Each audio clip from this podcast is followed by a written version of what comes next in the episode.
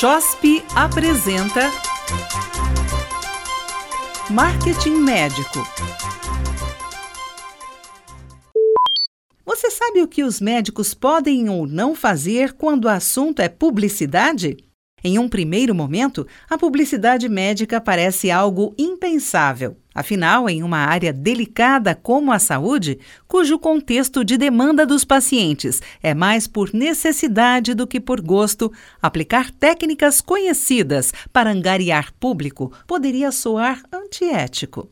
Prova disso é que o CFM instituiu a Resolução número 1974 de 2011 para normatizar esse assunto tão importante. Essas medidas ajudam a direcionar os médicos a trabalhar melhor a própria divulgação de suas clínicas e consultórios, sem ferir os preceitos básicos de sua profissão, ao mesmo tempo em que buscam crescer seu empreendimento. Para facilitar a compreensão dessas diretrizes e conseguir, ao mesmo tempo, ter uma boa divulgação sem queimar a própria imagem, separamos alguns dos principais tópicos. Além disso, você pode se inteirar quanto ao Manual de Publicidade Médica criado pelo CFM na íntegra, conferindo-o diretamente no site. Proibições gerais quanto ao marketing médico. De modo geral, existem algumas noções básicas e diretas quanto às proibições dentro da publicidade médica. Vamos listá-las para que seja de conhecimento comum a todo clínico que abrir seu consultório. O que um médico não pode fazer? Usar expressões tais como o melhor, o mais eficiente, o único capacitado, resultado garantido ou outras expressões com o mesmo sentido. Sugerir que o serviço médico ou o médico citado é o único capaz de proporcionar o tratamento para o problema de saúde. Garantir resultados a pacientes e seus familiares apresentar nome, imagem e ou voz de pessoa leiga em medicina cujas características sejam facilmente reconhecidas pelo público por ser famosa, afirmando ou sugerindo que ela utiliza os serviços do médico, do estabelecimento de saúde ou recomendando seu uso sugerir diagnósticos ou tratamentos de forma genérica, sem realizar consulta clínica individualizada e com base em parâmetros da ética médica e profissional. Usar linguagem direta ou indireta relacionando a realização de consulta ou de tratamento à melhora do desempenho físico, intelectual, emocional, sexual ou à beleza de uma pessoa apresentar de forma abusiva, enganosa ou assustadora representações visuais das alterações do corpo humano causadas por doenças ou lesões. Todo uso de imagem deve enfatizar apenas a assistência incluir mensagens, símbolos e imagens de qualquer natureza dirigidas às crianças ou adolescentes, conforme classificação do Estatuto da Criança e do Adolescente fazer uso de peças de propaganda e ou publicidade médica, independentemente da mídia utilizada para sua veiculação, nas quais se apresentem designações, símbolos, figuras, desenhos, imagens, slogans e quaisquer argumentos que sugiram garantia de resultados e percepção de êxito, sucesso pessoal do paciente, atreladas ao uso dos serviços de determinado médico ou unidade de saúde. Fazer afirmações e citações ou exibir tabelas e ilustrações relacionadas a informações científicas que não tenham sido extraídas ou baseadas em estudos clínicos veiculados em publicações científicas, preferencialmente com níveis de evidência 1 ou 2. Adotar gráficos, tabelas e ilustrações que não sejam verdadeiros, exatos, completos ou sejam tendenciosos e apresentá-los de forma a possibilitar o erro, confusão, induzir ao autodiagnóstico ou à autoprescrição anunciar especialidades para as quais não possui título certificado ou informar posse de equipamentos, conhecimentos, técnicas ou procedimentos terapêuticos que induzam a percepção de diferenciação. Divulgar preços de procedimentos, modalidades aceitas de pagamento, parcelamento ou eventuais concessões de descontos como forma de estabelecer diferencial na qualidade dos serviços não declarar possível conflito de interesse ao se apresentar como palestrante expositor em quaisquer eventos, simpósios, congressos, reuniões, conferências, públicos ou privados, sendo obrigatório explicitar o recebimento de patrocínios, subvenções de empresas ou governos, sejam parciais ou totais não informar potencial conflito de interesses aos organizadores dos congressos com a devida indicação na programação oficial do evento e no início de sua palestra, bem como nos anais, quando estes existirem, no caso de médicos palestrantes de qualquer sessão científica que estabeleçam relações com laboratórios farmacêuticos ou tenham qualquer outro interesse financeiro ou comercial.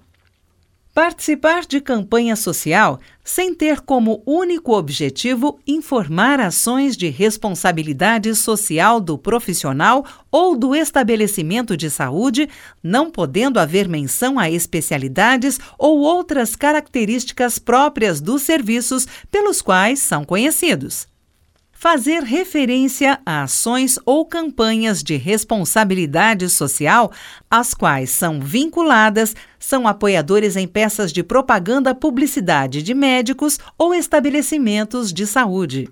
As novidades da nova resolução. Além das restrições já mencionadas, o novo acordo em 2011 e posteriormente em 2015 estabeleceu novas regras ou atualizou algumas delas, visto que o próprio segmento, assim como os canais de comunicação, mudaram e muito. Acompanhe agora algumas dessas mudanças e adições. 1. Um, dizer que os aparelhos utilizados são associados ao uso de técnicas exclusivas ou que garantam informações privilegiadas. Isso não existe no mercado. 2. Não incluir o nome do médico em premiações de caráter promocional que validem uma suposta competência superior a outros profissionais. Exemplos incluem médico do ano, profissional do mês, entre outros. Consultórios e hospitais não são ambientes competitivos. 3 oferecer serviços através de consultório. Para tanto, já existem planos de saúde. 4. Fazer autopromoção com o objetivo de angariar pacientes ou atrair investidores. Exemplos incluem entrevistas para a mídia e campanhas em redes sociais. 5 abordar assuntos médicos de modo sensacionalista. Exemplos incluem informações sem caráter científico em anúncios ou entrevistas à imprensa. Informações imprecisas, como objetivo de alarmar a sociedade, são proibidas. Como um médico pode divulgar seu trabalho? Em um primeiro momento, pode-se pensar que as medidas sejam restritivas e até taxativas, mas deve-se considerar que o objetivo é garantir a integridade dos profissionais de medicina, seguindo seus preceitos mais importantes, sem abrir mão dos objetivos financeiros e de crescimento em um consultório. Dentro desse controle, os profissionais podem ter formas mais diretas e pertinentes de divulgação Conheça algumas delas e entenda as formas de facilitar a propagação de seu trabalho. Divulgação direta: o que pode e o que não pode conter. Basicamente, qualquer anúncio que o médico ou consultório fizer deve conter os seguintes dados: nome completo do profissional, especialidade, no máximo duas, ou área de atuação, ou ambos. A área de atuação deve estar registrada no Conselho Regional de Medicina. Número da inscrição no Conselho Regional de Medicina, CRM. Número de registro de qualificação de especialista, RQE, caso possua. Cabe ressaltar um ponto importante quanto ao CRM.